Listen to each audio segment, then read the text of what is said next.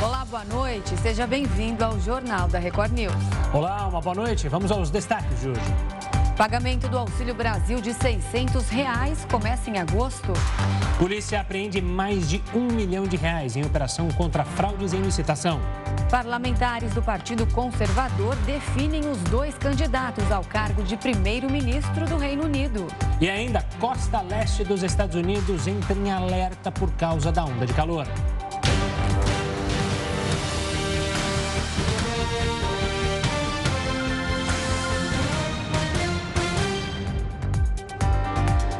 Polícia Federal voltou a combater o garimpo ilegal. Assunto para ele, que já está no começo do jornal com a gente hoje, Heródoto Barbeiro. Heródoto, os agentes realizaram a operação no Amazonas, não é isso? Exatamente, Renata. E foi principalmente na área do Rio Madeira, que é considerada uma das áreas onde existe mais o chamado garimpo ilegal. Eles eh, fizeram uma terceira etapa de uma operação chamada Uiara. Aí eu fui ver o que significava na língua nativa, na língua indígena. Uiara significa boto vermelho, que é o representativo da reunião. Mas o que é muito importante, tem duas coisas importantes. De um lado, é a defesa do meio ambiente. Por que razão? Porque o garimpo é responsável por desmatamento, é responsável por colocar mercúrio na água dos rios, o que é um negócio extremamente perigoso, e de, e de um lado, o meio ambiente do outro, existe o fato de desse ouro ser retirado do Brasil de maneira ilegal, através de contrabando, e mais eles envolvem ah, autoridades políticas daquela região também na corrupção e também no garimpo. Para ter uma ideia, a Polícia Federal deu uma batida grande lá. E nessa batida, eles então conseguiram pegar várias pessoas e pegaram inclusive o prefeito de uma pequena cidade da região, chamada de Jutaí.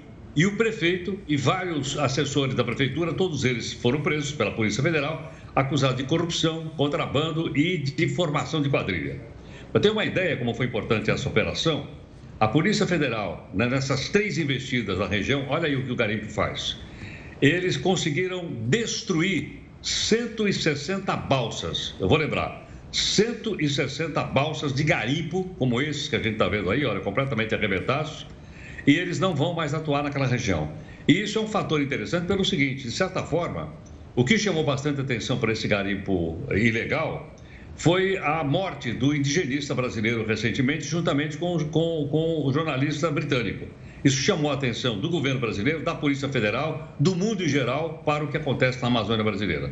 Portanto, eu acho que é um passo importante, é uma vitória importante da, da legalidade contra aqueles que depredam o meio ambiente, daqueles que roubam o nosso país porque levam ouro embora sem pagar imposto na forma de contrabando, e colocar, olha as balsas aí, foram desse tipo de balsa que foram derrubadas. Havia inclusive uma quantidade imensa dessas balsas no rio. Todas elas, eles não eh, resistiram elas foram afundadas para que eles não voltassem novamente a garimpar nessa área e estragar o meio ambiente. Portanto, Renato, queria dizer que essa operação foi coroada de êxito, importante, parabéns aí à Polícia Federal Brasileira por essa ação e a gente espera que ela não seja uma, uma ação isolada. Infelizmente, há outras e outras regiões da Amazônia que sofrem da mesma coisa, o garimpo ilegal. Mas pelo menos eu acho que nós demos um passo importante e isso toda a população brasileira tem que tomar conhecimento.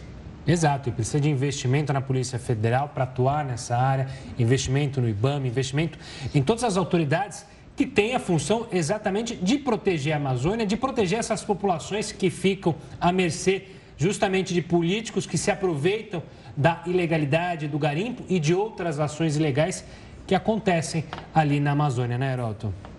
Proteger das, das autoridades que corrompem, uh, Tiago, Perdão, Gustavo. É, não. Mas proteger, perdão, mas proteger também do seguinte, das ameaças contra a vida que eles sofrem. Porque esse pessoal tem verdadeiros bandos armados e esses bandos ameaçam autoridades, ameaçam cidadãos e muitas vezes a Polícia Federal, só com a sua força física, sua força de combate, é capaz então de diminuir essa, essa, essa, destruição que nós não podemos compactuar com ela.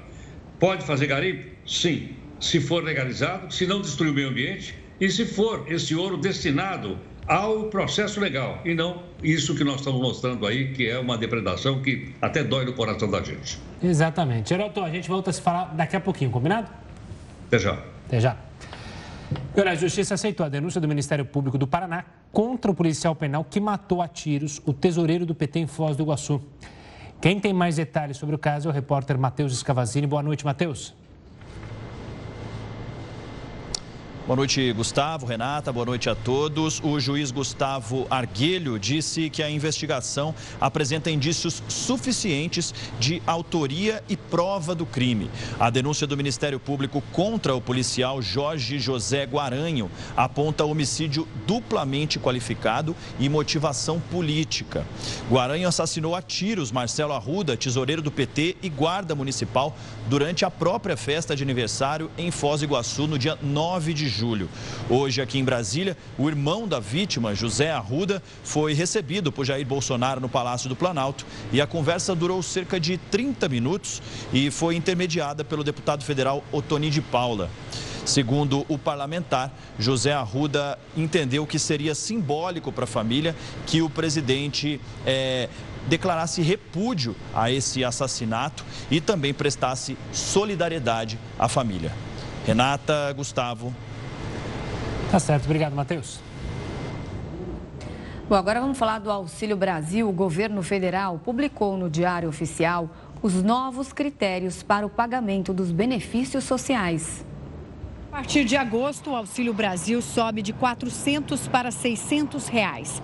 O novo valor será pago até o fim do ano. A medida estava prevista na PEC do estado de emergência promulgada na semana passada. O número de beneficiários do Auxílio Brasil deve passar de 18 para 19 milhões de famílias. Hoje o benefício custa cerca de 7 bilhões e 300 milhões de reais por mês. Com o novo valor, o custo vai chegar a cerca de 11 bilhões e 400 milhões de reais. De acordo com dados da Secretaria Nacional de Renda de Cidadania, o Nordeste é a região com maior número de beneficiários, 8 milhões e 600 mil famílias.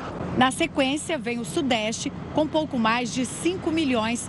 Depois, a região Norte, com mais de 2 milhões. O Sul, com 1 milhão e 200 mil famílias e o Centro-Oeste, com pouco menos de um milhão de pessoas. Também foi regulamentada a ampliação do valor do auxílio gás. Cada família beneficiária vai passar a receber a cada dois meses 100% do valor da média nacional do botijão de gás de 13 quilos. Antes, o valor pago era de 50%. O auxílio para os caminhoneiros e taxistas previsto no pacote ainda precisa ser detalhado pelos ministérios. E nova regra facilita a troca de nome e sobrenome sem a necessidade de recorrer à justiça. É o que a gente fala em instantes. O Jornal da Record News. Volta já. O Jornal da Record News já está de volta para falar que Três a cada dez brasileiros têm gastos maiores do que a própria renda. Isso é o que aponta um estudo realizado sobre o, sobre o Instituto FSB Pesquisa. E para falar mais sobre isso, a gente conversa agora com o consultor financeiro da W1, Ricardo Moura. Ricardo, boa noite. Obrigada pela sua participação aqui no jornal.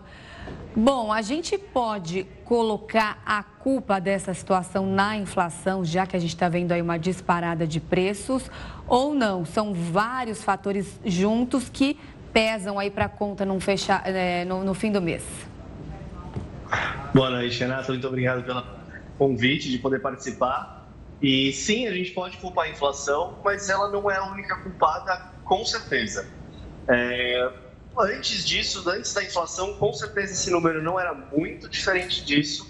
A inflação atrapalha, a inflação dificulta, mas a grande questão é a falta de educação financeira, até na questão de trazer ensinamentos, tanto no sistema escolar ou até das famílias, que o tema de educação financeira, o tema de dinheiro, é um tabu no Brasil ainda.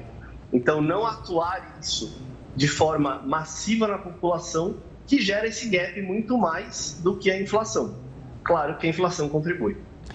Ricardo, pegando esse gancho da educação financeira, as pessoas que já têm esses gastos maiores, né, um terço é, da população, qual que é o grande erro delas ao tentar justamente é, ter as contas no azul?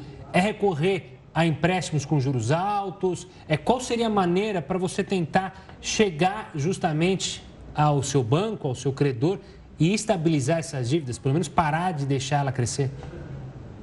Perfeito, né? Então você tem alguns caminhos para fazer isso, né, Gustavo?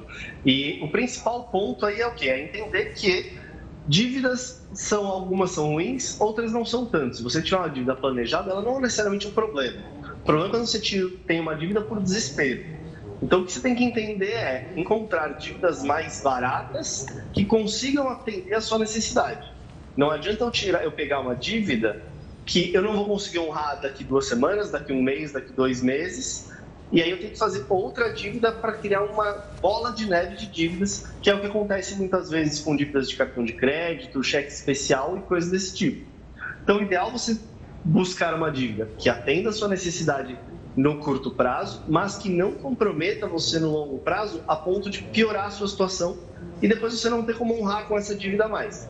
Então você tem que buscar dívidas que são mais baratas, mas que a parcela caiba no seu bolso também. Porque não adianta nada você pegar um empréstimo e contrair uma dívida se você não vai conseguir honrar ela, principalmente se é para honrar uma outra dívida que você já não está dando conta. Ricardo, você estava falando da educação financeira. Eu vejo muita gente que se perde ali com as contas, não dá conta mesmo de pagar, esquece. Vejo muita gente que esquece de pagar também e depois chega no fim do mês, está com o nome sujo. Você acredita que é algo que tem que ser é, passado para as pessoas lá, desde o início, na escola, ter uma matéria ali, educação financeira? Com certeza absoluta, Renata. Isso não tem a menor dúvida. É a única maneira da gente conseguir mudar o país é através de educação e a educação financeira é parte integral disso. E não adianta nada a gente fazer esse trabalho se em casa a gente também não fala disso. Então, os nossos pais, os nossos avós e a gente tem que ter essa abertura de falar com os nossos filhos para não só a escola fazer esse trabalho, mas nós fazermos esse trabalho no nosso dia a dia e se você não sabe fazer isso, se você não consegue conhecer o suficiente para ter essa abordagem, conversar isso com seu filho, busque pessoas para te aconselhar, busque pessoas para trazer essa educação financeira para você. Mas isso ser parte do currículo escolar é essencial. Ricardo, é, é óbvio que há nesse número aí de 3 a cada 10 brasileiros é, que são pessoas que sofreram uma perda de emprego de repente por causa da pandemia, recebem um salário que não dá para fechar as contas. Só que também a gente que tem salário bom, que tem condições de não cair é, em vacilos, em buracos que surgem. A gente consegue dizer quais são os, os piores atitudes do brasileiro que fazem ele justamente no final do mês ver que nunca sobra nada para guardar e muitas vezes não sobra nada nem para pagar as dívidas que já possui. Com certeza. Tem algumas questões que são chave nessa, nesse ponto. Primeiro, é a gente acreditar que se a gente tem um salário, digamos aí de 10 mil reais por mês, o meu padrão de vida deve ser 10 mil reais por mês. O que não faz sentido, porque qualquer susto, qualquer mudança, você não vai conseguir honrar. Então, primeira coisa, você poupar dinheiro. E tudo bem, tem algumas situações que isso pode ser mais difícil do que para outras, mas você tem que se planejar para gastar menos do que você ganha desde o primeiro momento. Então, essa é uma questão de planejamento. E você saber quanto eu ganho, então quanto eu posso gastar tem que ser menor do que isso. E aí o que acontece muitas vezes é até cultural do brasileiro, é a questão do parcelamento. É não olhar o quanto eu vou ter de gastos totais no mês, é não ter uma organização financeira de fato e olhar, ah, essa parcela de só 100 reais eu consigo dar conta. É aquela brincadeira, aquela piada que ninguém descobria, ninguém sabia que se você fizesse de 10 em 10 reais no Uber, no final do mês dava para chegar em mil reais. É, é isso que acontece. No fim do dia, o brasileiro não olha a figura total, muitas vezes ele olha só o ponto, ah, esta parcela do ponto. Ele só esqueceu que ele tem outras 9, 10 iguais, que ele também falou isso e já não vai dar mais conta. Você está falando desse planejamento que eu acho muito importante, que eu acho que é a chave aí para as pessoas não se endividarem. A gente sempre fala, então você falou, uma pessoa ganha 10 mil, ela não pode gastar 10 mil. Qual seria a porcentagem ali do salário que ela tem que poupar? Idealmente, pelo menos 20% da renda dela. Então, uma pessoa que ganha 10 mil reais deveria guardar 2 mil reais por mês. Ricardo, eu quero tocar num ponto que eu vi muitas pessoas é, que têm um sonho que é a casa própria. Essa é, é, é, cultural do brasileiro ter a casa própria. E por causa da pandemia, Sim. por causa do aumento dos juros, de repente esse sonho virou um pesadelo. Ou seja, a pessoa fez o financiamento, não é, fez o financiamento da maneira correta ou acreditou que caberia é, justamente no orçamento. Como decidir para dar esse passo? Para justamente não ter que devolver o imóvel. Teve gente que comprou imóvel que, olha, não consigo mais pagar as prestações, vou ter que devolver. Perfeito.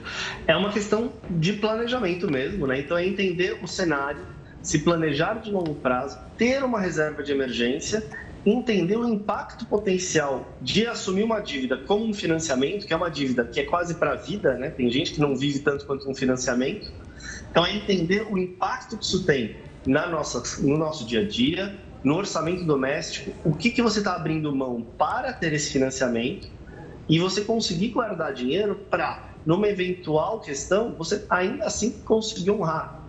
Tudo bem que se você perder a renda indefinidamente, você provavelmente não vai conseguir honrar com esse financiamento mais. Mas se você tiver como ter um espaço de planejamento, uma reserva que te sustente por seis meses a um ano, se tiver algum susto no meio do caminho, você ainda consegue honrar e não perde, por exemplo, esse sonho que, como você bem, muito bem falou, Gustavo, ele se torna um pesadelo da casa própria quando você não consegue honrar com isso mais. Ricardo, então, só para as pessoas de casa se orientarem aqui. A pessoa está com uma dívida, vai precisar contrair o empréstimo. Qual é o melhor caminho para ela? E também, é, falando na parte de poupar, a pessoa lá tem um dinheirinho guardado. O que, que ela deve fazer, eu digo, em relação ao investimento? Perfeito. Então, quando a gente fala de empréstimos, primeiro, ela tem que buscar duas coisas: uma taxa o mais baixa possível, né, os juros mais baixos que ela conseguir, e com uma parcela que vai resolver a situação dela. Porque às vezes o juro mais baixo, mas um prazo curto gera uma parcela tão alta que ele não vai conseguir honrar. Ele vai ficar iludido que o juro baixo vai resolver o problema, mas o prazo curto vai atrapalhar mais que qualquer coisa. Então, entender que com essa parcela eu vou conseguir honrar esse compromisso e vou conseguir manter as coisas em dia, tendo um juro menor e às vezes até um prazo mais longo para conseguir resolver isso. Vai custar mais caro no longo prazo, mas não adianta nada custar mais barato no, no total e eu não conseguir honrar. Ricardo... A questão de investimento. Desculpa. Pode falar. Desculpa. Não, desculpa, pode, pode, pode encerrar, perdão. Imagina. Então, a questão de investimentos depende muito do propósito desses investimentos, depende muito do objetivo. Quando eu falo de reserva de emergência, eu preciso de um investimento que tenha bastante segurança e bastante liquidez. Então, investimentos que tenham CDBs de liquidez diária, poupança, coisas dessa linha que vão te trazer bastante liquidez, porque para reserva de emergência é interessante render, mas não é o foco. O foco da reserva de emergência é realmente você ter dinheiro acessível quando você precisa. Então, esse é o foco principal quando a gente fala de investimentos para reserva. Quando a gente fala de prazos mais longos, aí a gente pode buscar outros tipos de investimento e o ideal para isso é você buscar alguém que te oriente. Porque fazer sozinho é possível, mas normalmente não é a melhor situação, já que o brasileiro, como a gente conversou, não tem educação financeira. Boa, Ricardo, eu te questiono justamente sobre como decidir se guardar dinheiro ou se investir em determinada é, opção, negócio, ação, enfim. Ricardo, obrigado pela participação aqui conosco, um forte abraço e até uma próxima. Muito obrigado, foi um prazer e até a próxima. E no Rio de Janeiro, a Justiça bloqueou bens de um hospital em Duque de Caxias, onde está uma paciente que afirma ter sido mantida em cárcere privado. Há dois meses, a família tenta retirá-la da unidade. Pedro Paulo Filho, boa noite. Qual o objetivo da justiça com essa decisão, hein? Olha, essa medida agora deve ajudar na transferência e também no tratamento dessa paciente em uma outra unidade. Bom, antes de tudo, boa noite Renata e Gustavo e boa noite a todos que acompanham o jornal da Record News. No documento, a Justiça do Rio lembra que o hospital particular, ele descumpriu uma decisão anterior de fazer um levantamento de custos nesse mesmo objetivo. Agora serão bloqueados cerca de 198 mil reais das contas da unidade, que deverão ser suficientes para custear 10 dias no CTI e 20 dias em um apartamento hospitalar para essa paciente. Como a gente mostrou ontem aqui no Jornal da Record News, a Daiane Chaves, ela procurou um hospital particular em Duque de Caxias, na Baixada Fluminense, para fazer dois procedimentos estéticos. Uma abdominoplastia, que é a remoção do excesso de pele da barriga, e também aproveitou para implantar silicones. Mas os dois procedimentos tiveram complicações. A família, então, reclamou do atendimento feito por esse hospital e também pelo médico cirurgião responsável, o equatoriano Bolívar Guerreiro Silva, que acabou sendo preso em flagrante depois que a polícia foi acionada.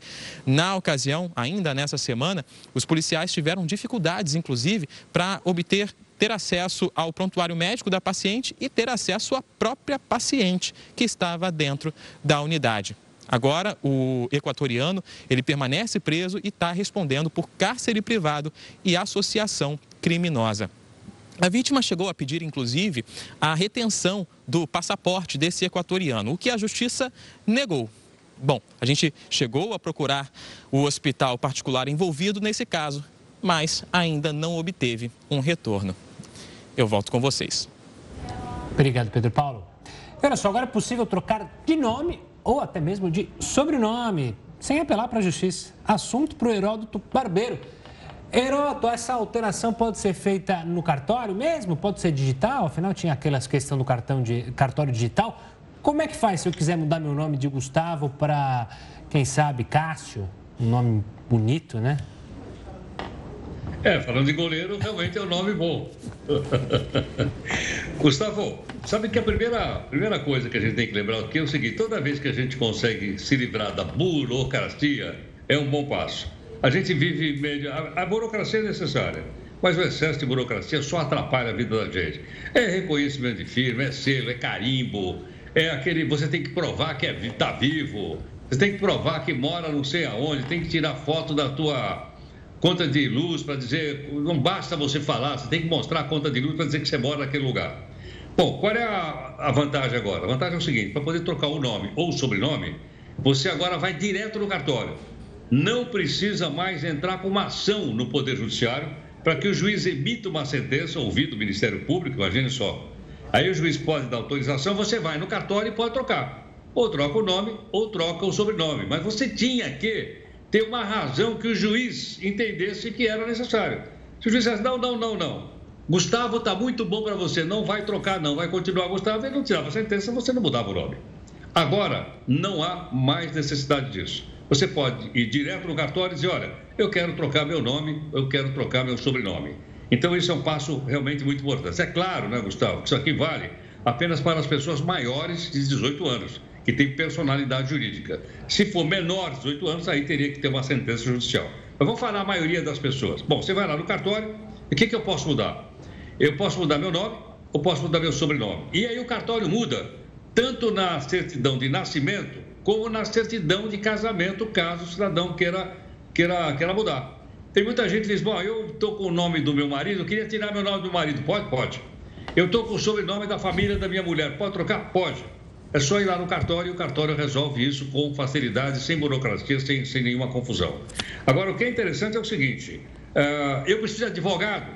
Não, não preciso de advogado, vou lá direto. Preciso de um defensor público que me assessore? Também não, eu vou direto lá no cartório. Agora você dizer, bom, mas uh, é grátis? Bom, não é grátis. Eu estava vendo aqui o preço, isso vale para o país inteiro. Vou falar o preço de São Paulo, mais ou menos 300 reais. Você bom, mas e se eu não tenho os 300 reais? Se você for no cartório e mostrar que você é uma pessoa que não tem condições de pagar, o cartório também é obrigado a fazer sem cobrar de você. Você também não paga. Agora, geralmente as pessoas chegam lá, o cartório, não, você tem condições de pagar, você vai pagar mais ou menos 300 reais. Muito bem.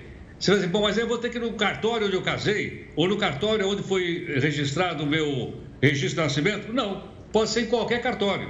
Que você fazendo um cartório, eles então espalham isso pela, por, por, todos os cartórios até encontrar aquele onde você foi registrado.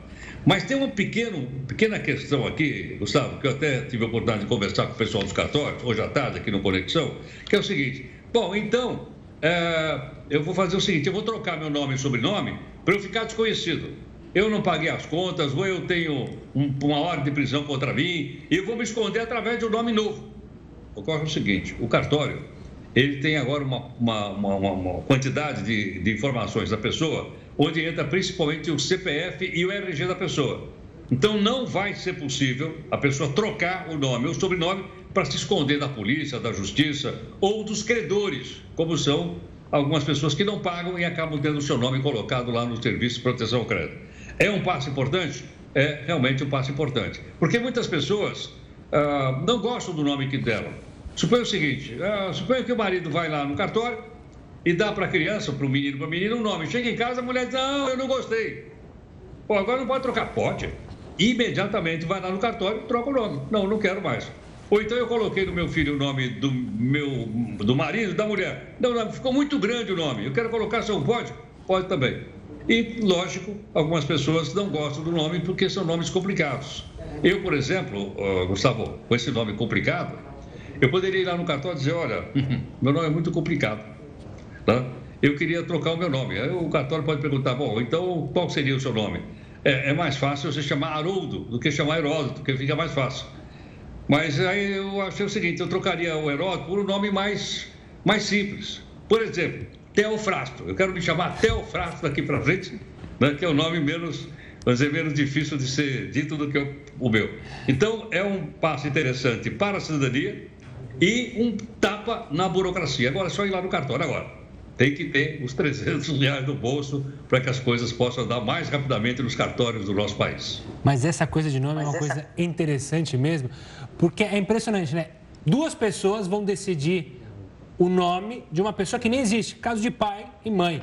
E vão lá e decidem o nome. E às vezes faz uma mistureba danada, porque eu gosto de um jogador de futebol, ou porque quis fazer uma homenagem é, a um familiar. E aí mistura tudo, e a criança vai ter que lidar com aquilo. E às vezes é, é embaraçoso para é, a criança que não se adapta ao nome, e aí depois se torna um adulto, obviamente. Então nada mais justo do que ter, dar esse direito porque é, é, a identidade da pessoa, né? Às vezes você não combina nada com o nome que te deram e você até usa um apelido porque não gosta do nome. É verdade. É, é bem complexo, mas eu achei bem legal. A Renata trocaria de nome, Renata? Não, não trocaria, mas sabe o que eu queria acrescentar? Estava conversando sobre esse assunto essa semana com um amigo, o nome dele é bem curioso, e ele falou assim: ah, eu vou tentar falar para as pessoas me chamarem de Felipe. Se eu me identificar com o nome, eu vou lá e troco.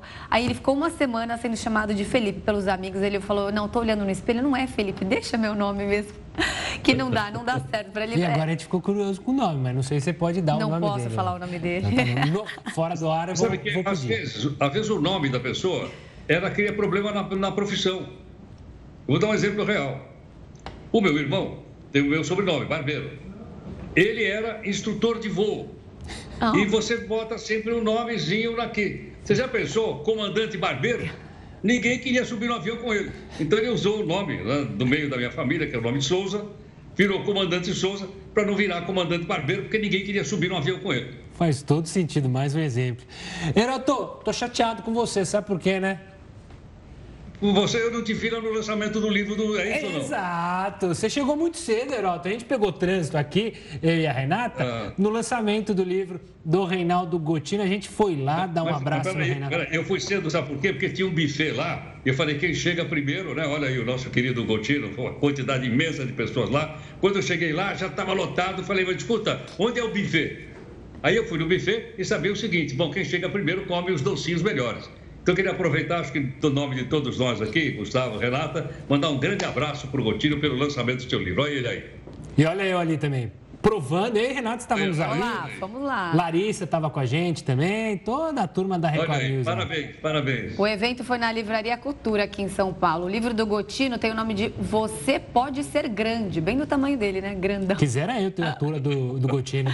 E aí traz toda a trajetória aí da vida do Gotino, desde a infância humilde até ele se tornar um dos principais jornalistas e apresentadores do Brasil que faz tanto sucesso aqui na Record.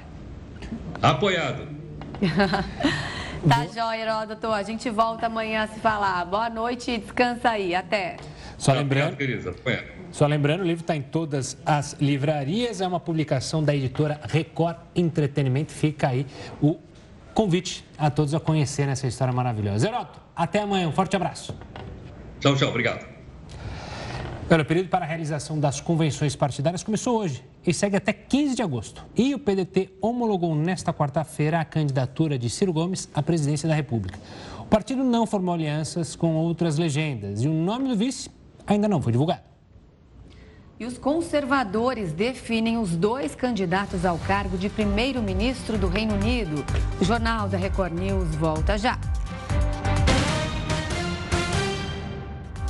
E a Polícia Federal apreendeu uma mala com 1 milhão e 300 mil reais em dinheiro, uma operação que investiga a suspeita de fraudes em licitações, lavagem de dinheiro e desvios de recursos públicos na Companhia de Desenvolvimento dos Vales do São Francisco e do Parnaíba. Ao todo foram cumpridos 16 mandados de busca e apreensão e um de prisão temporária. A ação foi deflagrada em cidades do Maranhão. Um dos alvos da operação é uma empresa que possui contratos com a, com a Codevasf de acordo com as investigações, o líder do grupo, Eduardo Costa Barros, colocava as empresas e os bens em nome de terceiros. Toda ação era feita para dificultar a atuação dos órgãos de controle. Só em emendas parlamentares foram destinados quase 3 bilhões e meio de reais à Codevasf entre 2018 e 2021. Bom, agora vamos para o noticiário internacional. A escolha para o próximo primeiro-ministro do Reino Unido chegou à fase final da disputa. O cargo de premier britânico ficará entre o ex-ministro das Finanças, Rishi Sunak, e a secretária de Relações Exteriores, Liz Truss. Na quinta etapa da escolha, os deputados conservadores deram 137 votos para Sunak e 113 para Truss. A ministra do Comércio Internacional, Penny Mordor, foi a menos votada e ficou fora da corrida eleitoral. A disputa começou com 10 concorrentes e a cada etapa, o que menos recebia votos era eliminado. Na na última parte, a votação é aberta para todos os 200 mil membros do Partido Conservador, que escolherão pelo correio quem deverá ser o novo líder da legenda e, consequentemente, o novo primeiro-ministro.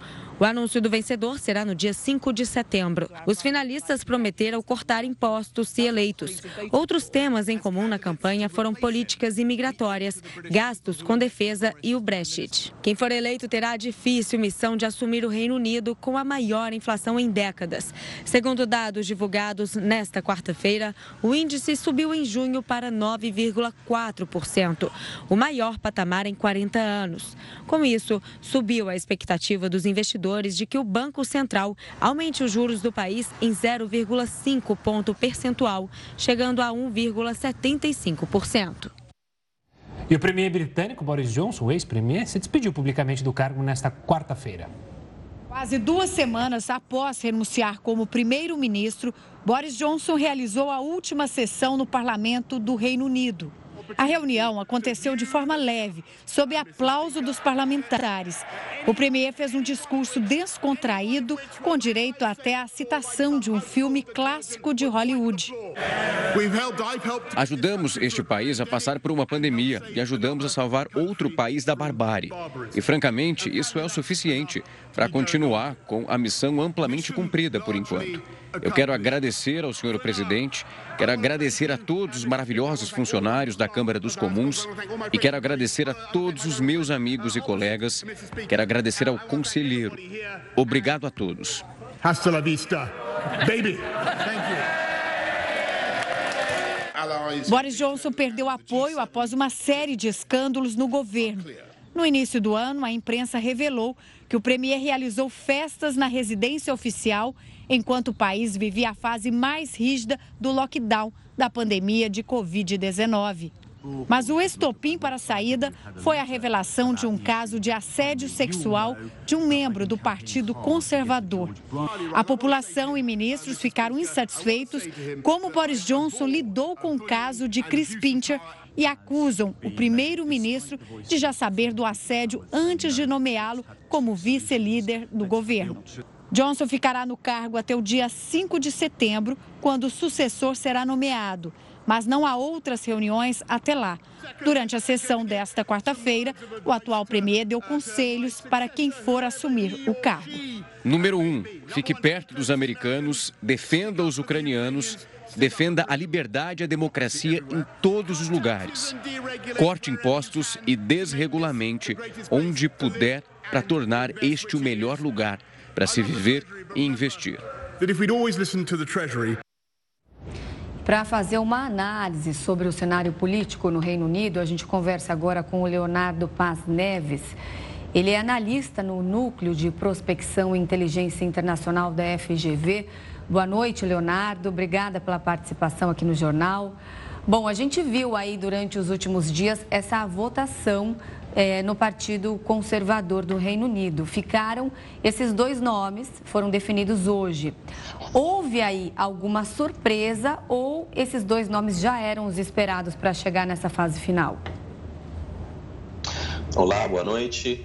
É, eram os dois nomes muito fortes, né? A Penny Mordaunt não era um nome que vinha forte também, enfim, apesar dela ter caído nessa rodada é, e ter sido de certa maneira uma surpresa no primeiro momento, porque ela surgiu um pouco como é, uma figura um pouco menos importante dentro do governo Boris Johnson, mas ela estava bem nas casas de apostas britânicas, né, de Londres. Ah, mas acho que desde muito tempo o, o, o Sunak e a Liz Truss eram talvez algumas das principais apostas, porque são duas personalidades fortes dentro do Partido Conservador e ocupavam dois, enfim, dois cargos fundamentais, né? Ela, a, a, o, Ministério das Relações Exteriores, né, o Foreign Secretary, e o Rishi Sunak era o Ministério da Economia. Então, quer dizer, eram dois pesos pesados. Então, não é nada muito, muito fora do, do esperado, não. Professor, uma boa noite da minha parte também. O Rishi Sunak liderou o que a gente pode dizer das primeiras partidas, né? Porque é uma votação bem complexa. Durante todo é, é, é, esse embate, ele ficou à frente. Isso dá a ele uma certa vantagem ou agora, com mais eleitores né, é, dentro do Partido Conservador, isso muda? Seria um novo jogo, como fazendo uma alusão ao esporte? É, eu acho que é um novo jogo. É... Diferente das últimas eleições que a gente teve, enfim, que nos acostumamos a ver nos últimos anos, é, que foram muito mais fáceis, né? essa não, essa está muito disputada. É, porque, como você colocou, é um novo jogo. Esse primeiro jogo que eles estão jogando é basicamente dentro dos parlamentares. O próximo jogo é, é, são com os membros do partido, são outras pessoas votando, né? Então muda completamente. É, e o Rishi Sunak, ele vem ganhando, mas ele não vem porque cada vez que você, é, é, você deixa um dos candidatos pelo caminho, os votos daquele candidato são meio que restribuídos pelos outros, né? É, o Sunak, ele vem, ele vem ganhando consistentemente, mas não vem ganhando muitos votos a mais que ele já tinha. A Liz trouxe ao contrário, né? Ela veio um pouco mais atrás, ela deu saltos mais consistentes. Ah, e nas votações, enfim, desculpa, no, na, nas pesquisas de opinião, né, até esse momento, está indicando que a Liz Truss está um pouquinho na frente. Então, eu acho que o jogo está, enfim, completamente aberto nesse momento. E o que pesa mais sobre ela? Ela teve uma posição muito dura aí em relação, por ser ministra das Relações Exteriores, em relação à guerra na Ucrânia. É, chegou a dizer que todas os, os, a, as forças russas tinham que ser retiradas do país. Defendeu os britânicos que queriam ir lá lutar com as forças locais. É, é, em, por, pela guerra está acontecendo já quase cinco meses de conflito é, e ela está ali envolvida nesse processo, isso dá a ela mais destaque? Ela tem destaque, sem dúvida, nessa, nessa, nessa discussão, né? Eu acho que ela é até mais agressiva do que o próprio Boris Johnson. Boris Johnson era um pouco naquele estilo dele de falar, de fazer uma grande fanfarra em torno da questão. Então, ele, de fato, é, ligava, visitava para o Zelensky, visitava a Ucrânia, fazia uma grande festa. É, e até, de fato, é, de, é, dedicou bastante orçamento a, a doações para ajudar a, a Ucrânia. Agora, eu acho que a Liz Truss é mais agressiva, né? Quando a gente, tá, a gente pega emprestado aquela expressão hawkish, né? Mais dura que, que a gente usa com os americanos republicanos, ela é mais hawkish, ela é mais agressiva, na minha opinião, do que o, o do que o Boris Johnson, inclusive sugerindo né, que eles deveriam aumentar bastante o orçamento de defesa é, do Reino Unido. Então, eu acho que ela sim, ela vai buscar se destacar um pouco nessa, caso ela entre, ela vai buscar se destacar nessa área, porque eu acho que ela realmente acredita que é necessária uma postura mais agressiva do Reino Unido do, na guerra da Ucrânia. O Sunak já é um pouco mais moderado nesse aspecto, não defende esse aumento de defesa, ele é muito mais fiscalista. Então, eu acho que nesse contexto, ela certamente vai é, buscar mais ênfase entre aqueles, obviamente, conservadores do Partido Conservador é, que apoiam o conflito. Professor, e olhando para essa votação, o que, que, a gente pode dizer que tem de ser primordial justamente para os eleitores integrantes do Partido Conservador? A gente viu os dois candidatos batendo forte na tecla de redução de impostos. Mas o que mais deve pesar na hora de escolher? Alguém ligado a que pauta dentro do Partido Conservador? É, eu acho que no final das contas, o que a gente tem que sempre lembrar é que não é uma eleição para um líder de um governo, como a gente está acostumado a pensar, onde a população vota, né? Quer dizer, a gente está falando de basicamente um partido especificamente vai poder votar. É como se, vou fazer uma outra alusão, como se só o Partido Republicano fosse votar quem seria o próximo presidente dos Estados Unidos. Ou pegasse, de repente, como um colega meu, enfim, no Reino Unido estava discutindo mais cedo com ele, é como se tivesse uma eleição só dentro do PSDB, e só o PSDB votasse. Então, o, o Sunak e a Liz Truss, eles já compartilham uma série de pautas do lado conservador, eles são conservadores. Então, isso acaba que é, torna eles muito mais próximos entre eles do que você esperaria numa eleição onde se tivesse completamente aberto entre trabalhistas, liberais e conservadores. Então, tem essa questão. É, eu acho que, no final das contas, o grande elemento aqui é a economia, eu acho que é a inflação e eu acho que é impostos. São as duas grandes questões que são definidoras e que, no fim das contas, na minha opinião, é, é, é, o contexto no qual o Boris Johnson cai. Né? O Boris Johnson ele vem acumulando é, uma série de polêmicas, ele se mostrou muito resiliente para lidar com as polêmicas, só quando as polêmicas começam a se acumular no ambiente onde a economia está indo muito mal, é difícil se sustentar. Então, eu acho que o, o foco fundamental deles dois será é, economia. A Liz Truss, ela tem uma postura mais gastadora, né? ela é mais, é, é, ela tem um, ela quer buscar mais é, é, é, é, expandir os gastos do governo, como eu já disse, inclusive em defesa, e ela já é a favor de cortar uma série de impostos, como os corporativos, entre outros. O Sunak não, como eu disse, ele é mais fiscalista, ele quer uma manutenção mais estruturada da, das contas públicas e ele até aceita a possibilidade de reduzir taxas, mais uma vez que eles consigam controlar a inflação. Então ele meio que pondera nesse aspecto, sugerindo que até 24, quando são as próximas eleições gerais, ele já conseguiria equacionar até lá e aí ele começaria a reduzir as taxas. Então acho que esse talvez seja o principal dos elementos é, que vai mais chamar a atenção das pessoas, porque se a economia volta, a, a, se a economia volta a, aos patamares anteriores desse conflito todo, a pandemia inclusive, é, já, é um, já é missão cumprida para eles. Né? E eu acho que é interessante lembrar que a, o Reino Unido, se você pega os países, o G20, enfim, ou o grupo expandido de países desenvolvidos, é o que vem pior performando entre eles, ou nos piores também performando, é, especialmente entre os desenvolvidos. Então, isso mostra como todo mundo está mal, mas eu estou pior que todo mundo. Então, comparativamente, isso pesa para os britânicos. Uma última pergunta, professor, sobre este homem que aparecia na tela e que deu hasta la vista baby há poucos minutos atrás na reportagem que a gente mostrou, Boris Johnson. O que esperar de Boris Johnson? Ele vai parar de ser polêmico, afinal, deixa o cargo mais importante, né? Se afasta, então, da política, mas pode-se esperar algo de Boris Johnson? Eu acho que é difícil a gente prever nesse momento, né? Quer dizer, ele nem saiu do governo, é difícil que ele eh, saber até o que ele vai eventualmente fazer. Ele fica no governo até como primeiro-ministro até dia 5 de setembro, quando a casa é, é, volta, né? quando o parlamento volta. É, imagino que ele não vai fazer nada muito significativo, ele só vai ser, como eles chamam de um caretaker, né? Só vai tomar conta do assento dele. Mas eu acho que é difícil prever nesse momento. ele não ficou muito tempo no governo assim, para ser um, como um, um Tony Blair, já uma carta fora da, da política, de certa maneira, parlamentar eu acho que é, é cedo ainda esperar alguma coisa dele. Imagino eu que ele vai continuar a ser polêmico, acho que faz parte da natureza dele, até a própria saída dele agora, é, de maneira jocosa, ele tenta mostrar um pouco diferente nesse sentido. Talvez ele vá continuar mais algum tempo no, no, no Partido Conservador, mas eu não tenho expectativa que ele vai tentar buscar ser mais uma vez é, não, não, no curto espaço de tempo, é, mas eu não descartaria isso para um futuro um pouco mais expandido depois das próximas eleições. Tá certo. Leonardo Paz Neves, ele é analista no Núcleo de Prospecção e Inteligência Internacional da FGV. Muito obrigada pela sua participação aqui com a gente hoje. Uma boa noite para você. Nada, boa noite. Boa noite, professor. Agora, vamos voltar a falar do Brasil? A Polícia Civil de São Paulo cumpriu hoje um mandado de busca e apreensão na mansão de Margarida Bonetti, que vive numa mansão abandonada em um bairro nobre da capital paulista. Entre os detalhes sobre o dia quente que foi por lá, ao vivo é o repórter Tiago Gardinali, ele está bem em frente à residência. Tiago, qual foi o motivo do mandato específico da polícia? É verdade, Gustavo. Boa noite a você, a Renata, a todos que acompanham o JR News. Um dia quente, extremamente movimentado. O mandado é consequência de uma operação cujo inquérito avalia um possível abandono de incapaz envolvendo a senhora Margarida.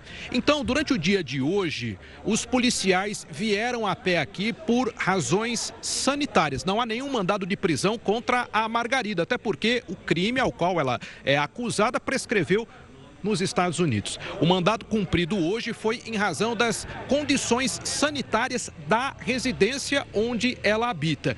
Num primeiro momento, os policiais é, entraram no imóvel, mesmo com a resistência da dona Margarida, que não queria permitir a entrada. Depois houve a presença da vigilância sanitária e, na sequência, um médico que ficou durante cerca de uma hora avaliando as condições psicológicas da dona Margarida. Uma advogada esteve aqui no local, ela inclusive deu uma declaração, disse julgar arbitrária a ação da polícia de ter é, entrado na residência e amanhã os parentes da dona Margarida devem vir até aqui. O fato é que ela não quer sair da casa, ela continua aqui. Eu vou mostrar um, um aspecto curioso de toda essa movimentação, que é o que está acontecendo nesse momento aqui ao redor do casarão. Aqui tornou-se um ponto turístico. As pessoas estão aqui fazendo fotografias, fazendo lives, transmissões ao vivo nas redes sociais. Veja só, os moradores, vizinhos, as pessoas que estão aqui. A polícia colocou aqui um cordão de isolamento justamente para preservar até a integridade física da dona Margarida, que permanece dentro da residência. Policiais do Garradop que estão na, na porta, exatamente, olha, na entrada da residência. E aqui muita gente que vem pela curiosidade comunidade, famílias né, que estão vindo aqui para observar e, e, ver se conseguem né, é, enxergar a, a, dona Margarida, mas as janelas estão fechadas, a gente observa, né? Todas as janelas fechadas, mas o pessoal está aqui, olha, com o celular em mãos, tentando fazer alguma foto. Conseguiu fotografar a Margarida? Hein? A Margarida não. Não viu ela? Alguém viu? Conseguiu ver ela? Não? Tudo fechado aí? Tudo fechado por enquanto. Agora vocês estão com o celular em mãos, o quê? Esperando para fazer um flagrante? Sim, qualquer hora ela aparece. Olha aí, o pessoal que está aqui, olha aí, todo mundo aqui, né, aguardando. Realmente é um aspecto curioso e os policiais que permanecem aqui na frente é, do casarão, né, permanece o mistério e a movimentação aqui no casarão de Higienópolis. Gustavo e Renata. Tiago, forte abraço e até uma próxima. Os Estados Unidos estão em alerta por causa da onda de calor. O Jornal da Record News volta já. E os Estados Unidos estão em alerta por causa da onda de calor que atinge o país. De acordo com o Serviço Nacional de Meteorologia, os termômetros devem marcar temperaturas recordes na costa leste nos próximos dias. A região abriga cerca de 100 milhões de norte-americanos. O calor extremo atribuído por cientistas às mudanças climáticas levou o presidente Joe Biden a anunciar nesta quarta-feira medidas para ajudar a população a lidar com os dias quentes. O democrata não declarou estado de emergência como alguns países europeus, mas incluiu no plano a liberação de mais de 2 bilhões de dólares para a criação de espaços públicos refrigerados. E a Rússia sinalizou nesta quarta-feira que tem a intenção de avançar para regiões além de Donbass, no leste da Ucrânia. De acordo com autoridades de Kiev, ataques russos mataram pelo menos cinco civis em Donetsk. Segundo a agência de notícias RIA, o ministro das Relações Exteriores russo, Sergei Lavrov, afirmou que os objetivos militares de Moscou deixaram de se concentrar no leste do país. O diplomata também alertou que pode mirar em um número ainda maior de territórios se o Ocidente aumentar o fornecimento de armas e equipamentos a Kiev. Nesta quarta-feira, o exército russo bombardeou o leste e o sul ucraniano. Ataques deixaram mortos e feridos em Donetsk e em Nikopol. A Ucrânia lançou foguetes em uma ponte estratégica para a Rússia, na cidade portuária de Kherson, ao norte da península da Crimeia. A estrutura, que é fundamental para o abastecimento do exército russo, ficou seriamente danificada. A guerra no leste europeu já se aproxima do quinto mês. De acordo com a ONU, o conflito já vitimou ao menos 5 mil civis e a quantidade de refugiados ucranianos já ultrapassa os 6 milhões. E o Sri Lanka elegeu um novo presidente em meio a uma forte crise econômica. Em votação parlamentar, Ranil Wickremesinghe venceu com 134 votos contra 82, o principal opositor, e ficará no cargo até novembro de 2024.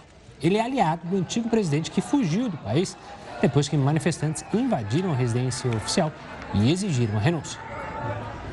E o Jornal da Record News fica por aqui. Obrigada pela companhia. Tenha uma ótima noite. Fique agora bem acompanhado com News às 10 e a Risa Castro.